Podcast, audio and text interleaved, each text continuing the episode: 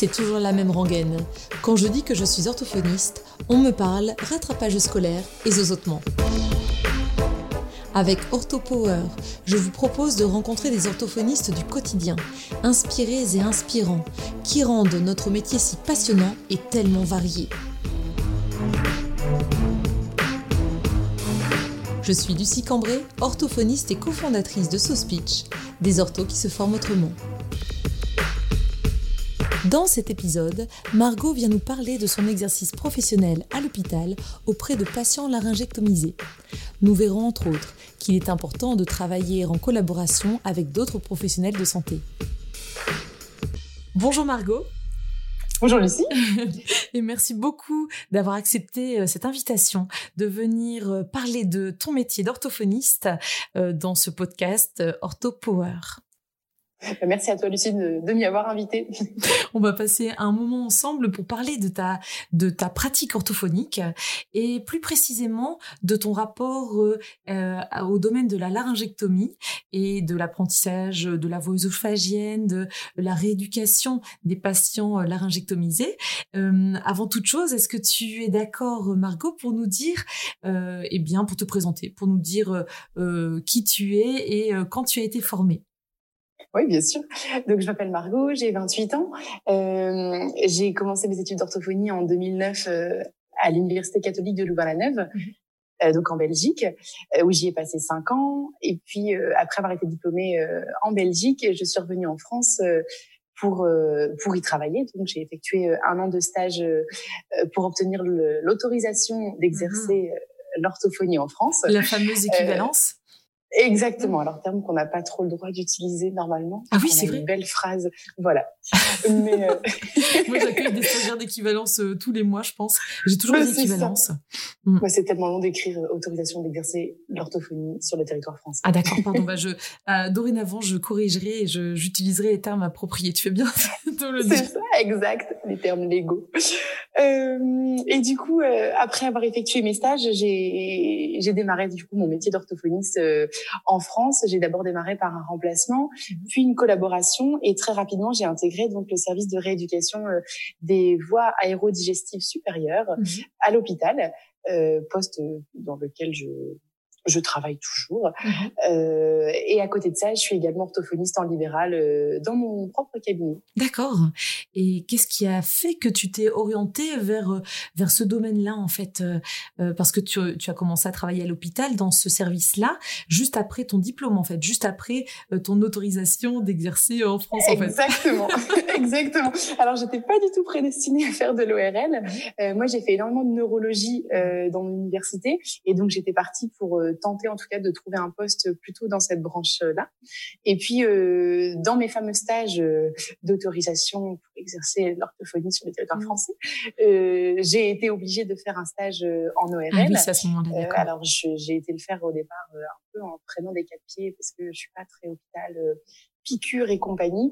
Mmh. Euh, et puis finalement, euh, j'ai un peu une révélation en faisant mmh. ce stage je me suis dit que ça me passionnait, que c'était une population adulte qui en fait euh, m'intéressait énormément avec des un, un, questionnement un petit peu psychologique aussi sur sur la pathologie, mmh. avec des patients qui avaient une entre guillemets une réelle envie mmh. de d'avancer dans la vie et de, passer à une étape suivante après un cancer. Mmh. Et donc du coup, après ce stage, je me suis auto formée euh, euh, avec euh, quelques livres. Ah et puis j'ai postulé à, à, ce poste qui était libre à ce moment-là, donc mhm. euh, tout s'est emboîté un peu au bon moment. Et ah oui. Euh, je suis arrivée à ce clin. Bah tu vois, je savais pas que tu t'étais formée toute seule avec des bouquins. J'allais justement te demander s'il y avait des formations complémentaires qui étaient intéressantes dans ce domaine, parce que c'est un domaine qui est assez peu pratiqué dans la dans l'orthophonie classique finalement, dans l'orthophonie tout simplement, parce que très peu, à ma connaissance pardon si je dis des bêtises, mais en tout cas, euh, dans toutes les ortho, parmi toutes les orthophonistes que je connais qui bossent en libéral, euh, on est très peu à prendre euh, en, rééducation, en accompagnement après la sortie d'hôpital, les patients laryngectomisés. Et finalement, j'en prends très très peu aussi. J'ai dû en avoir trois patients depuis 18 années, donc c'est assez rare finalement, non? Oui, non, mais c'est vrai que tu as tout à fait raison, Lucie. C'est assez rare parce que c'est, je pense que c'est un, un domaine qui est vraiment spécifique mmh. qui nous a été très très peu abordé, très très peu abordé pardon à la à l'université. nous on a vraiment eu quasiment aucun cours hein, de enfin, on a eu les cours d'anatomophysio, tout ça, on était, on était au point. Par contre, sur la rééducation, on n'y était vraiment pas. Mmh. Euh, et du coup, je me suis dit qu'il fallait que je me forme. Et en fait, le poste s'est libéré très peu de temps après que j'ai terminé mes stages en France. Ah oui. Et du coup, j'ai pas eu l'occasion et le temps surtout de me, de, te former. en formation. Mmh. Alors, ça existe, hein, il y a des formatrices des, des, formations vraiment spécifiques euh, sur euh, le bilan et la prise en charge des patients mmh. laryngectomisés. Euh, malheureusement, donc j'ai pas eu le temps de les faire à ce moment-là. Je me suis formée euh, plus en théorie euh, et puis ensuite sur le terrain. Oui, sur le et terrain. en fait, euh, je me suis formée aussi avec les patients, avec mes collègues, avec mm. les, les, chirurgiens aussi d'hôpital qui m'ont un peu pris sous leur aile à ce moment-là. Oui, et donc, as pris énormément comme ça finalement. Hein. Voilà, exactement. Et donc du coup, je me suis, on va dire, je me suis auto-formée et mm. et ça m'a entre guillemets suffi à ce moment-là pour pouvoir me lancer et et continuer à chercher, voilà, à suivre euh, ce qui se passait au niveau mmh théorique euh, sur le sujet. Et oui, tout à fait. Et c'est vrai qu'on se connaît déjà parce qu'on a eu l'occasion de se rencontrer lors de la formation euh, sur la voix que je donnais donc à, l'époque, que je donne toujours, mais que on s'est rencontrés lors d'une session. Et quand tu t'es présenté et que tu as dit que tu travaillais dans ce domaine-là, je t'ai dit ah mais il faudrait absolument que je vienne en stage avec toi parce que je me sens pas du tout prête à accompagner des patients euh, laryngectomisée. Et tu m'as dit, ah bah, moi, j'aimerais vraiment venir en stage chez toi. Donc, finalement, on a fait un petit échange de stage. Euh, tu es venu dans mon cabinet. Je suis venue euh, à l'hôpital euh, pour voir comment tu, tu travaillais et comment tu travailles. Et c'était hyper formateur. Clairement. c'est vrai que c'est super. Enfin, en plus, c'est un échange où moi j'ai appris énormément de choses aussi à tes côtés ah bah, pendant cette journée dans ton cabinet. Et c'est vrai que nous, on prend plaisir à pouvoir échanger euh, sur le sujet parce que c'est vrai qu'on manque, on manque cruellement de, de relais. Hein. Une fois que les patients sont venus en stage chez nous, euh, on les prend en général pendant quatre semaines. Euh, il nous faut, on n'a pas terminé notre prise en charge, mm. euh, ça c'est sûr, après ces quatre semaines on est plutôt un tremplin pour la suite et on cherche vraiment des relais en ville euh, pour ensuite être assuré que les patients aient une prise en charge par la suite. Et voilà, on manque d'ortho et, et c'est pour ça qu'on est aussi ravis d'accueillir euh, euh des stagiaires et, euh, et, mmh. pouvoir les former aussi et, et agrandir un petit peu le nombre réseau qui pourraient les recevoir. Et oui, tout à fait. Et justement, tu évoquais, Margot, c'est intéressant, le nombre, euh, alors pas de séances, mais euh, en termes de durée, est-ce que les personnes sont hospitalisées ou alors viennent de façon régulière durant la semaine, pendant plusieurs semaines, pour une prise en charge qui doit durer quatre semaines maximum. Comment ça se passe en fait? Alors chez nous, on a les deux cas. On a des patients qui sont hospitalisés, hospitalisés pardon, euh, en hospice complète. Donc ça veut dire qu'ils viennent chez nous du lundi au vendredi, ils rentrent le week-end et euh, donc ils restent vraiment toute la semaine à l'hôpital pendant quatre semaines. Mhm. Et on a des patients en externe, donc ils viennent tous les matins, qui repartent tous les soirs. Et euh, quel que soit le, le type d'hospitalisation, les patients on les voit le matin et l'après-midi. Donc ils ont deux séances par jour ah oui, euh, pendant quatre semaines. Oui, c'est de l'intensif. Voilà, c'est ça. Et mmh. séances auxquelles sont couplées des séances de kiné, d'ergo. Donc, on a une prise en charge qui est qui est vraiment pluridisciplinaire parce que ce sont souvent des patients qui ont besoin d'autres soins à côté. Mmh. Et donc, ça nous permet d'avoir tout, tout ça au même endroit et, euh, mmh. et de pouvoir suivre le patient vraiment de manière globale. Très bien. Est-ce que tu sais si ça existe dans d'autres régions, ce type de service qui permet euh, d'accueillir comme ça des patients soit en hospitalisation complète, soit en hospitalisation euh, euh consultation externe? Alors le plus connu, c'est celui de Marseille. Il y en a un à Marseille et il y en a un, alors que je dise pas de bêtises, à Colmar, mais mhm. euh, en tout cas, ce n'est pas euh, ce n'est pas limité à, à Seclin, donc il se trouve dans le nord. Non, d'accord. Non, non, c'est ça. Il y en a plusieurs en France. Mhm. Euh, voilà. Donc ne pas hésiter si on est en difficulté par rapport à une demande euh, de prise en charge de patients laryngectomisés, si on se sent pas du tout à l'aise, ne pas hésiter peut-être à, à, contacter les orthophonistes qui travaillent dans ces centres peut-être. Bien sûr, tout à fait. Pour euh, soit éventuellement pour accueillir le patient si vraiment il y a besoin, ou même par euh, pour des conseils. Nous on a des orthophonistes libérales qui nous appellent euh, à l'hôpital, voilà pour un petit un petit problème, quelque chose qui coince dans la mhm. prise en charge et mhm. si on peut les aider à le régler, c'est avec grand plaisir. Ah génial. Là, tu travailles combien de jours par euh, semaine euh, à l'hôpital du coup? Donc moi, je suis à deux jours et demi. D'accord. Ouais, je suis vraiment à mi-temps, euh, mi-temps cabinet, mi-temps hôpital. D'accord. je suis à deux jours et demi. J'ai une collègue également à deux jours et demi. Donc à deux, on remplit notre temps plein. D'accord, c'est ça. Et pour les personnes qui, euh, euh, les orthophonistes qui auraient quelques doutes concernant euh, le l'anatomie, euh, eh bien des voies aériennes supérieures d'un patient laryngectomisé, parce que mhm. parfois on pourrait se dire mais qu'est-ce qui reste une fois que le larynx a été enlevé Est-ce que tu pourrais décrire simplement, en plus c'est pas tout à fait radiophonique, c'est vrai que là pour le coup une planche anatomique nous aiderait davantage, mais comment tu l'expliques toi aux patients qui euh, ont normalement très certainement été mis au courant par le chirurgien de ce qui a été enlevé. Mais est-ce que toi, tu reviens en détail sur ce qui reste au niveau anatomique, au niveau des voies aériennes supérieures et de, de l'œsophage, du larynx? Enfin, qu'est-ce que tu, euh, tu évoques aux patients? Oui, c'est vrai que moi, je reviens systématiquement dès le début de la prise en charge sur l'anatomie, mmh. alors sans évidemment noyer le patient dans toutes des informations euh, trop complexes, mmh. mais euh, je pense qu'il est vraiment important que le patient visualise ce qu'il avait avant, ce qui lui reste maintenant, et mmh. du coup, quelle est la différence entre les deux. Oui. Euh, donc, on fait ça de manière très simple. Moi, je suis pas une grande dessinatrice, mais avec une ardoise et un Velleda, euh, c'est ça va tout seul en, en, deux minutes. Euh, donc, moi, je leur, explique vraiment que on, on a retiré donc effectivement le larynx, le larynx, je, je, le, je, le, simplifie en disant voilà, c'est l'endroit dans lequel vous avez vos deux cordes vocales qui vous permettent de parler. Oui. Donc en général, je dessine une espèce de Y oui. euh, avec la branche en haut à gauche qui fait l'œsophage, la branche en haut à droite qui fait la trachée, oui. et euh, le carrefour aérodigestif qui est qui est au milieu. Oui. Je dessine cordes vocales et je leur dis voilà on a retiré les cordes vocales donc on a retiré votre organe phonateur euh, et puis on a séparé ces deux tuyaux Mhm. Avant, ils étaient, euh, ils se regroupaient, ils se rejoignaient à un endroit. Mhm. Aujourd'hui, ça n'est plus le cas. Donc, vous avez bien deux tuyaux séparés.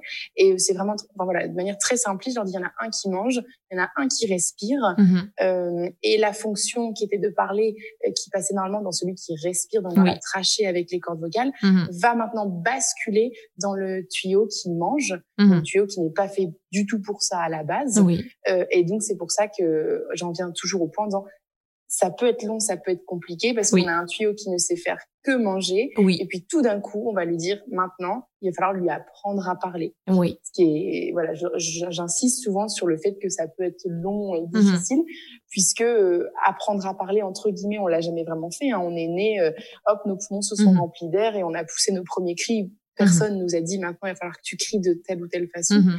Et là, je leur dis voilà, l'œsophage il a jamais appris à parler. Oui. Là, il va falloir qu'on apprenne tout et en mhm. plus qu'on oublie un petit peu, qu'on mette entre, entre, parenthèses tout ce que vous avez appris avant et tout ce que vous saviez avant. Mhm. Donc voilà, c'est souvent très très simple. Et en général, les patients comprennent bien. Oui, oui, ouais, ouais, tout à fait. Euh, on essaye de, voilà, soit sur donc euh, une ardoise, un Velleda ou des photos, ou enfin des dessins plutôt. Je préfère des dessins, les dessins, les photos. Euh, euh, un peu gore. exactement. Avec les, les, photos de chirurgie, euh, c'est pas terrible pour eux. Euh, ça rappelle souvent des mauvais souvenirs. Oui, tout à fait. Euh, mais du coup, voilà, de manière très simplifiée, j'ai essayé une fois de me lancer et je pense que c'est possible hein, de fabriquer un buste avec des choses très simples, ah, un ballon de baudruche qui représente les poumons, un tube qui représente l'œsophage et de faire manipuler les patients mais euh, on s'y perdait un petit peu. Mm-hmm. C'était euh, c'était un petit peu trop complexe et en général voilà, le dessin du Y et des deux tuyaux séparés euh, fonctionne très bien. Il est imagé, enfin, il est imagé, il est très mhm. simple à En général, je reste là-dessus. Ça me fait penser à un patient euh, que je pensais même t'adresser parce que euh, finalement, il y avait pas mal d'obstacles à, à l'apprentissage de la voix œsophagienne qui pourtant était spontané chez lui, mais pas suffisamment euh, répétitive et contrôlée pour que ça donne mmh vraiment une voix, euh, une voix euh, qui pouvait répondre à tous ses besoins, clairement. Donc il arrivait à éructer, on en parlera juste après, spontanément. Mais par contre, dès qu'il fallait parler, ça, arrivait sans qu'il sans qu'il maîtrise quoi que ce soit, si tu veux. Mmh et dès qu'il fallait dire des mots, des phrases, là c'était beaucoup plus difficile parce que lui-même n'avait pas compris comment ça se passait quelque part, ce qu'il devait mettre en action pour que l'éructation se fasse. Et, ça. Et ce patient, euh, il m'a dit un jour, de toute façon, je suis sûre que ma voix d'avant va revenir. Et ça faisait déjà plusieurs mois que je suivais, et je m'étais dit bon bah là, il faut réinsister sur les schémas, sur euh, voilà ce que vous aviez avant, ce que vous avez maintenant. Et pourtant, on avait déjà évoqué ensemble euh, des schémas, les, les, conduits, parce que je mhm. l'avais pris en charge après avoir après t'avoir suivi en, en, stage. Donc finalement pour moi, c'était sûr. Il savait qu'il n'avait plus la même chose au niveau anatomique qui pouvait se mettre en, mouvement. Et bien non, il était persuadé et il y croyait dur comme fer. Donc on a dû refaire un point par rapport à ça. Oui, tout à fait. Alors c'est vrai que moi j'y reviens très régulièrement oui. et on peut se rendre compte, même on a beau le dire, le dire et le redire, mm-hmm. euh, nous nos patients sont la plupart du temps accompagnés par notre psychologue aussi euh, ah à l'hôpital euh, parce que justement parfois entre ce qu'ils pourraient nous dire en séance et nous on est dans, dans la mécanique aussi, ça peut être très différent de ce qu'ils ressentent ou de ce qu'ils pensent. Mhm. Et donc, c'est vrai que ça peut être important dans ces moments-là de, de, les diriger un petit peu vers un suivi euh, parallèle au nôtre. Mhm. Mais c'est vrai, voilà, moi, j'y reviens euh, constamment. Euh, et c'est vrai que c'est, c'est pas toujours évident pour eux d'intégrer euh, ce qu'on leur dit, parce mhm. que c'est vrai que pour nous, c'est, c'est, c'est concret, on l'a appris, on le sait. mais c'est vrai que quand ça vous arrive à vous, je pense qu'il y a aussi une petite part de psychologie qui, qui prend le dessus. Et euh, c'est vrai, voilà, faut pas hésiter à revenir dessus. Euh, mmh. Quasiment tout début de séance, euh, je démarre par mon petit schéma mmh. qu'ils ont sous les yeux et je, je pointe à chaque fois les, les, les conduits qui sont utilisés pendant l'exercice pour essayer euh, oui. le plus possible de, de montrer un petit peu, de schématiser ce qui se passe dans leur corps. Bah, tu fais bien de le, le, rappeler parce que finalement, je pense qu'une fois que j'avais expliqué ça au tout début, j'y suis pas revenue régulièrement, tu vois. Et en effet, la prise en charge psy, euh, oui, c'est quelque chose que je je lui ai pas évoqué et peut-être que ça l'aurait aidé à, à reformuler la voix d'avant. Qu'est-ce que c'était C'est pas que au niveau anatomique, c'est au niveau euh, de sa personnalité, de son être. Euh, c'était sa voix avant et maintenant. En plus, ce monsieur, c'est vrai que c'est vrai que euh, ça me fait sens ce que tu me dis parce que euh, il avait bien compris que c'était une voix éructée qui sortait, donc en entre guillemets une voix euh, rôtée, euh, comme disait sa femme. Et d'ailleurs, pendant qu'on faisait les séances, donc je me rendais à domicile, euh, son épouse sortait de la pièce parce qu'elle ne supportait pas cette voix-là. Elle disait mais t'es dégoûtant, c'est ce sont des rots. Et en fait, même j'avais beau lui expliquer que c'était juste de l'air, et donc tu l'expliqueras très certainement mieux que moi, de l'air qui passait dans l'œsophage. C'était pas de l'air des rots qui venait euh, de l'estomac. C'était pas de, ça n'avait rien à voir avec la digestion. Pour elle, c'était épidermique. Il fallait qu'elle sorte de la pièce. Donc il y a aussi, en effet, au niveau systémique, peut-être que ça aurait été intéressant qu'ils soient reçus tous les deux par un, un ou une psychologue. En effet c'est vrai que dans, dans notre société, voilà, rôter, euh, mmh. c'est pas toujours forcément très très mmh. bien vu. Euh, c'est vrai que nous on parle souvent du deuil de la voix, du coup eh avec notre psychologue. Mmh. Euh, donc il y a effectivement l'étape du deuil de la voix et la deuxième c'est l'acceptation de la nouvelle voix. oui. Et ce sont deux étapes bon, qui, qui, se rejoignent, hein.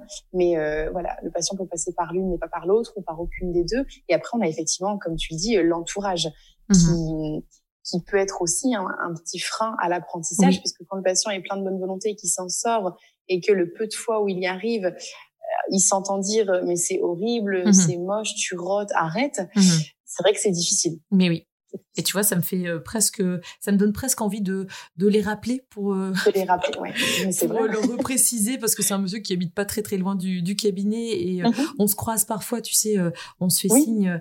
il est resté avec une voix plutôt soufflée ou éructée de temps en temps, mais c'est vrai mhm. que là, tu m'ouvres des, des, tu montres des pistes, tu, tu m'ouvres des portes auxquelles j'avais pas pensé. Et c'est vrai que ça paraît maintenant que tu le dis complètement évident de faire appel à une psy. Donc merci beaucoup. Ah euh, pour parler euh, plus en détail de cette voix éructée, euh, est-ce que tu peux, comme tu l'as très bien fait par rapport à l'anatomie, expliquer simplement aux patients, me dire comment tu expliques d'où vient cette voix nouvellement explorée ou cette voix que pour laquelle euh, parfois les patients sont, sont même étonnés de, d'entendre spontanément ou alors qu'on cherche à obtenir. Euh, qu'est-ce que tu leur euh, donnes comme explication? Qu'est-ce qui se passe au niveau de l'œsophage? Alors, au niveau de l'œsophage, je leur dis souvent que leur néo... Donc j'ai toujours mon petit schéma sous les yeux avec eux, toujours face à eux.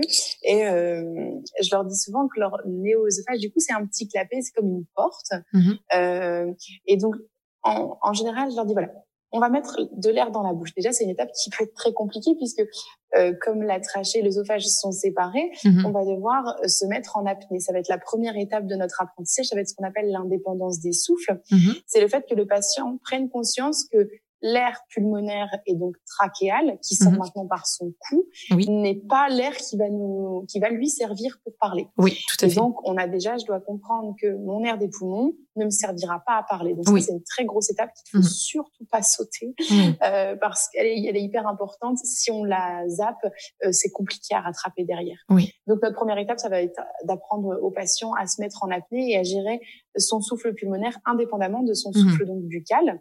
Et donc là va venir la question, bah, attendez, si mes poumons sont pas liés à ma bouche, comment je fais pour prendre de l'air dans ma bouche? Réponse, mhm. enfin question, enfin question toute bête, mais réponse toute simple. Le simple fait d'ouvrir la bouche va faire un appel d'air. Mhm. j'ouvre ma bouche, je la ferme, j'ai de l'air dans la bouche. Oui. Pour leur montrer, il suffit de leur faire gonfler leurs joues.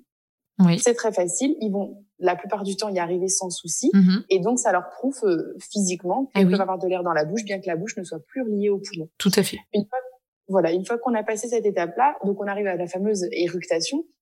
Et donc je leur dis maintenant que vous avez votre air euh, dans votre bouche, par où est-ce que cet air peut sortir? Donc mhm. toujours avec le petit schéma. Et on en vient souvent. Ben, on a trois possibilités. Mon air peut sortir par mon nez, mhm. par ma bouche, oui. très bien, donc par mes lèvres, ou par justement ce néo-œsophage. Mhm. Et donc je leur explique que le nez la plupart du temps, euh, il est fermé, le petit voile du palais fait son job et du coup, l'air ne fuitera pas par le nez. Mhm. La bouche, bah, comme elle est fermée, il n'y a pas de raison qu'elle mhm. s'ouvre. Et la dernière porte qui nous reste, c'est ce fameux œsophage. Mhm. Et c'est là que euh, on reprend un petit peu donc l'anatomie où je leur dis que l'œsophage, il a toujours eu l'habitude de ne s'ouvrir que lorsqu'il y a un petit bout de beefsteak qui passe ou Mhm. euh, un petit bout de chocolat. Hop, la nourriture arrive, l'œsophage s'ouvre et Mhm. la nourriture descend. Mais cet œsophage n'a jamais appris à s'ouvrir euh, en présence d'air. Oui, tout à fait. Et donc du coup, il va falloir qu'on force un petit peu Mhm. euh, pour faire passer cet air-là.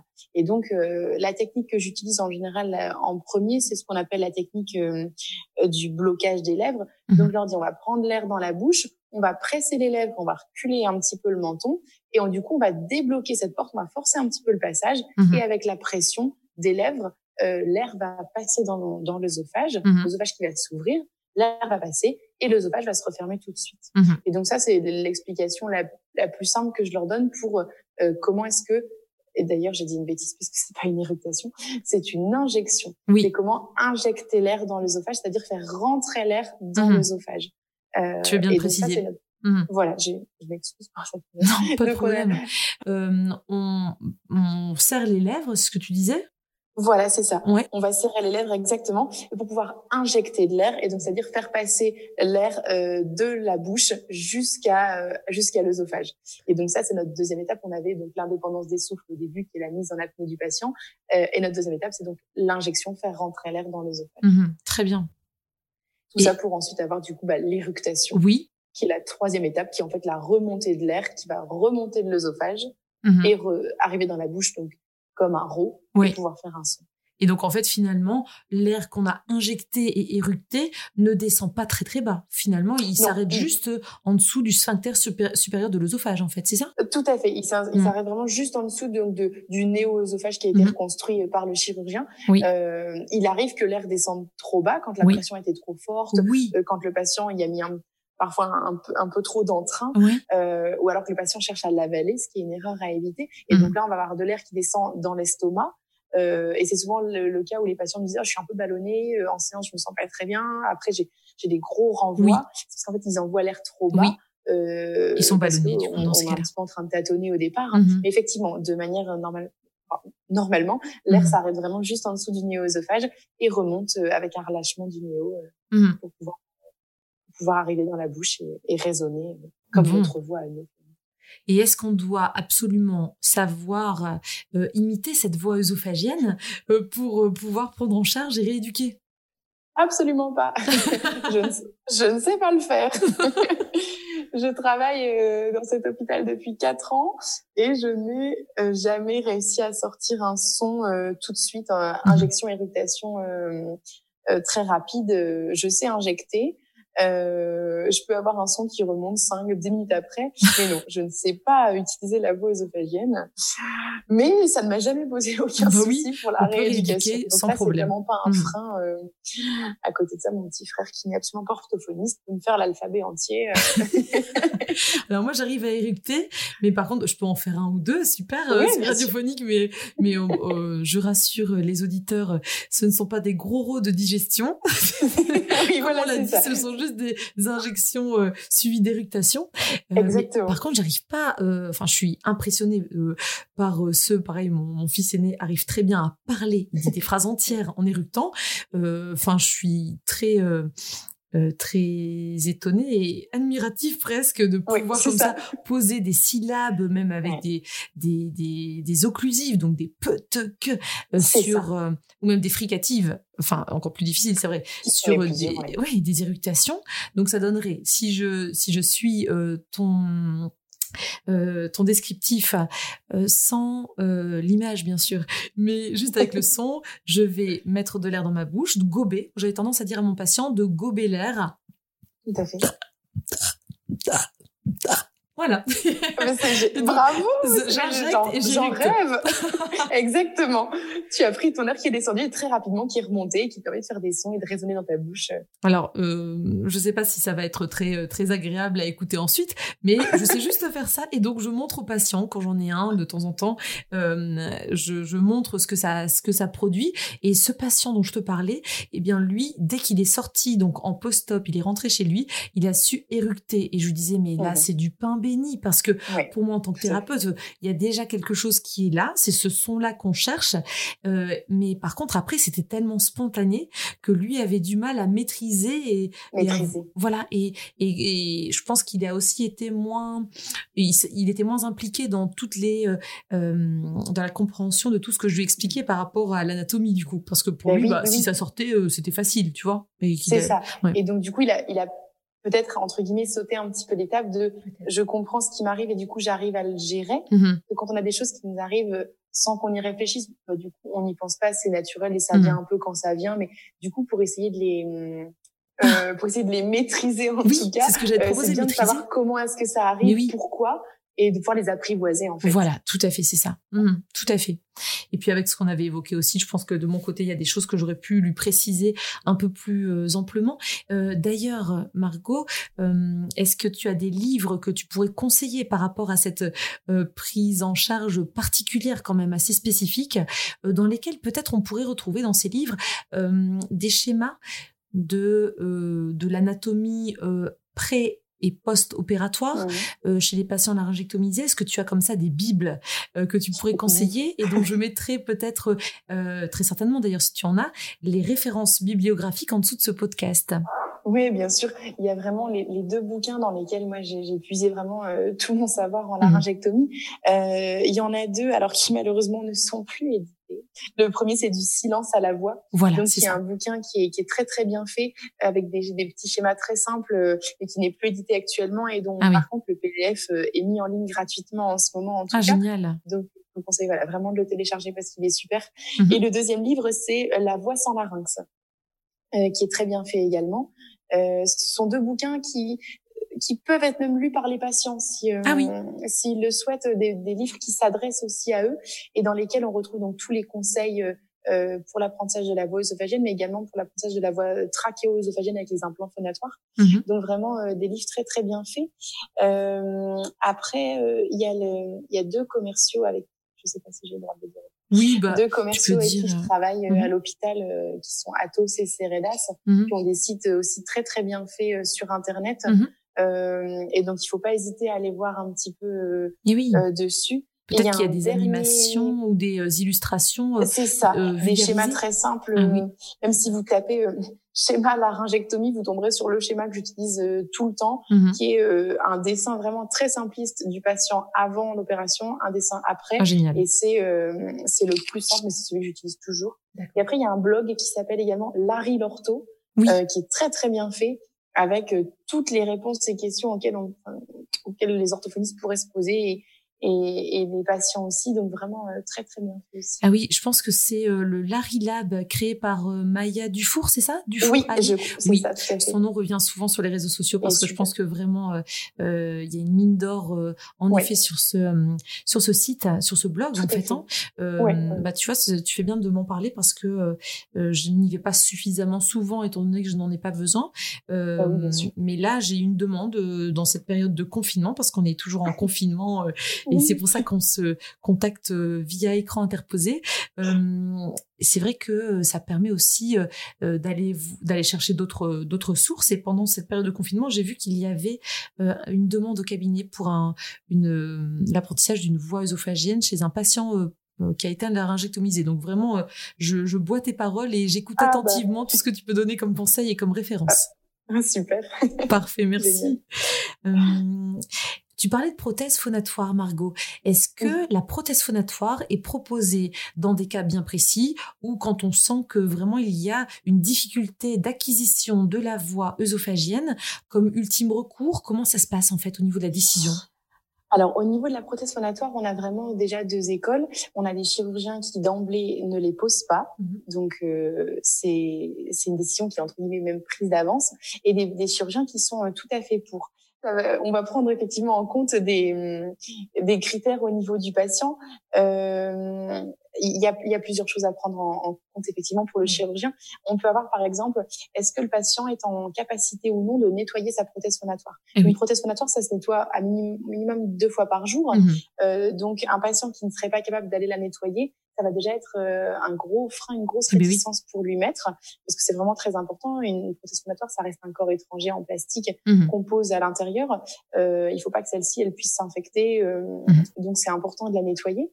Euh, est-ce que le patient est en capacité de se rendre euh, une ou deux fois par an à l'hôpital pour la changer parce qu'une prothèse ça, ah ça, change environ une fois par an. Mhm. Euh, donc on a des patients déjà, euh, ça nous est arrivé d'avoir des patients étrangers. Mhm. Euh, on n'était pas sûr que dans leur pays il y ait des poses d'implants phonatoires et on n'a pas pris le risque du coup de les poser mhm. euh, en se disant que c'était un petit peu trop dangereux et qu'on savait pas quel serait l'avenir de la prothèse. Euh, on évite, enfin, les chirurgiens évitent également de les poser euh, dans les cas où on a eu ce qu'on appelle une chirurgie de rattrapage. C'est-à-dire que le patient a fait une radiothérapie et, une chimio concomitante. Euh, finalement, ça n'a pas fonctionné. On a dû opérer.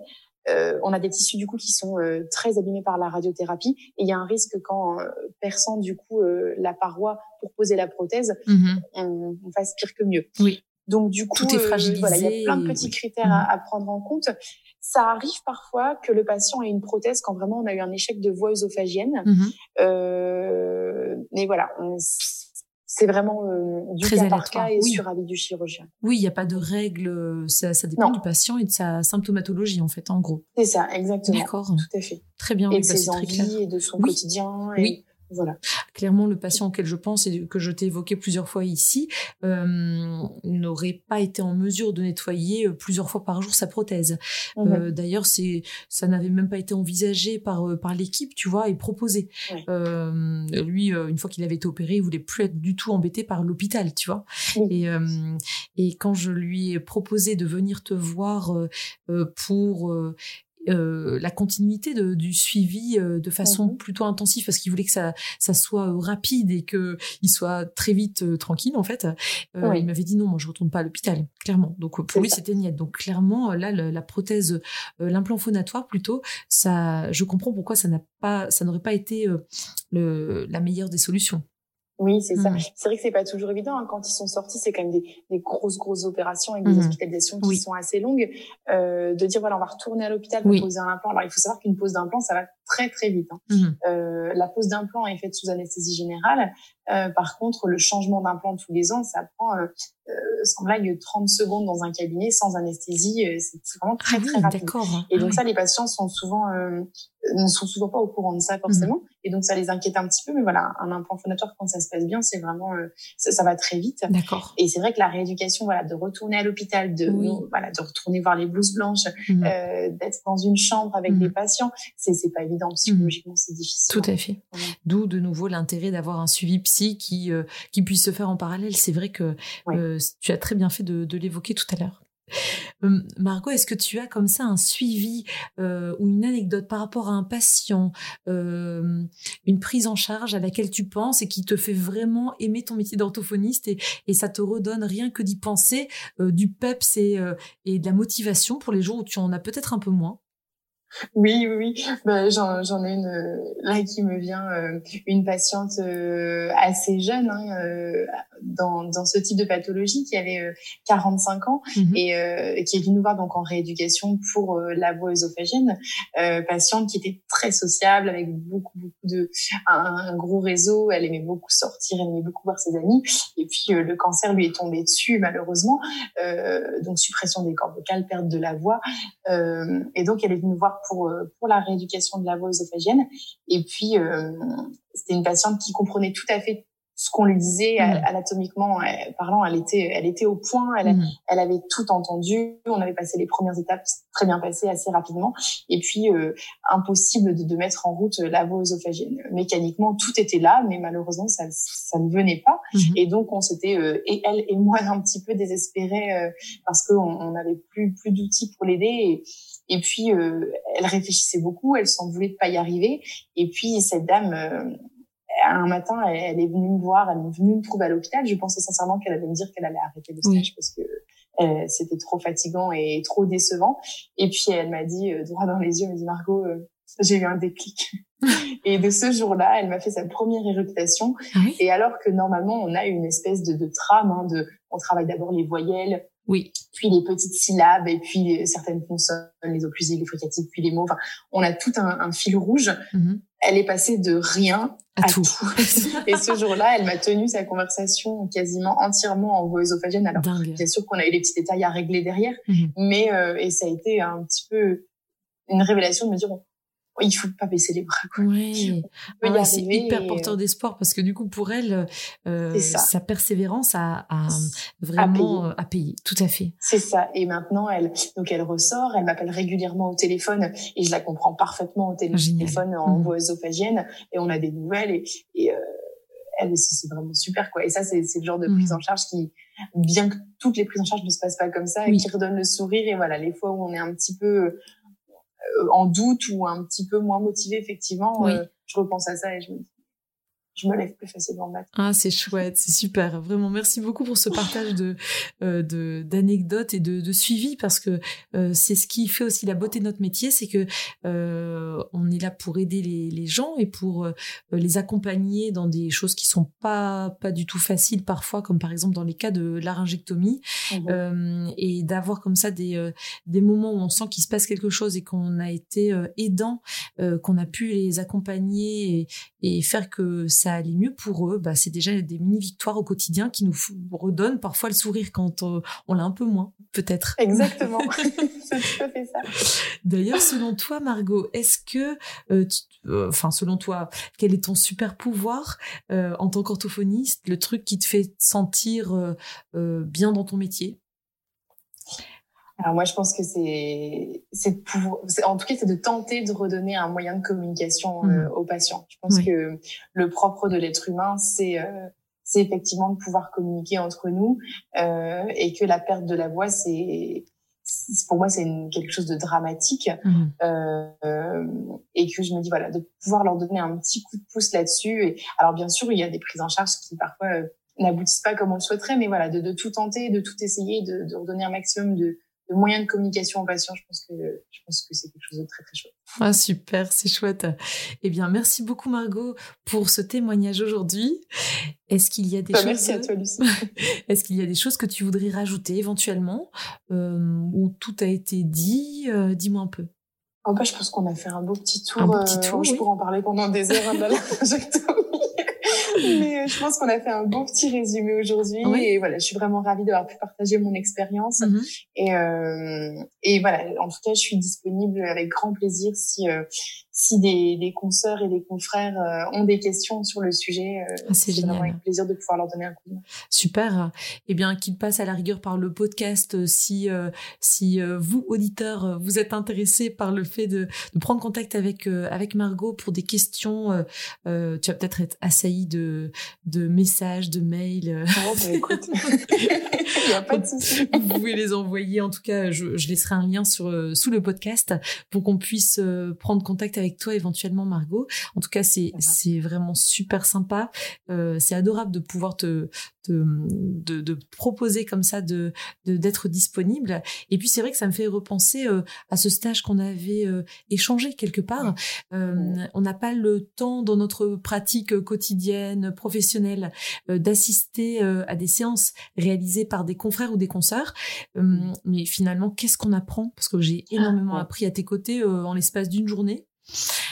Et moi au tien, à tes côtés également. Et c'est vrai que c'est quelque chose, comme tu dis, on n'a pas forcément le mm. temps de le faire, euh, mais c'est tellement enrichissant. Ah, c'est super. Euh, moi, c'est quelque chose que j'ai énormément apprécié et que je mm. serais prête à refaire euh, avec plaisir. Pareil, il faudrait euh, installer euh, une sorte de, de troc de, d'échange de stages. Allez, on, on s'y penche. Un Vinted, un Vinted des stages d'orthophonie. Carrément. tu veux me suivre dans tel domaine, moi je te suis dans tel autre.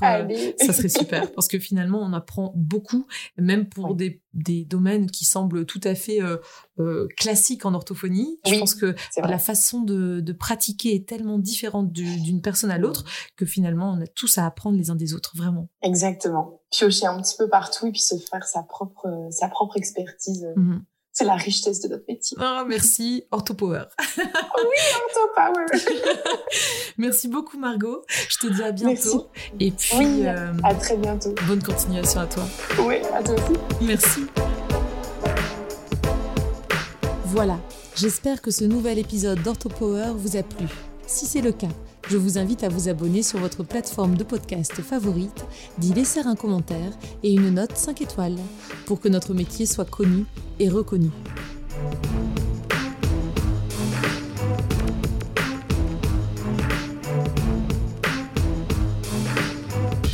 Orthopower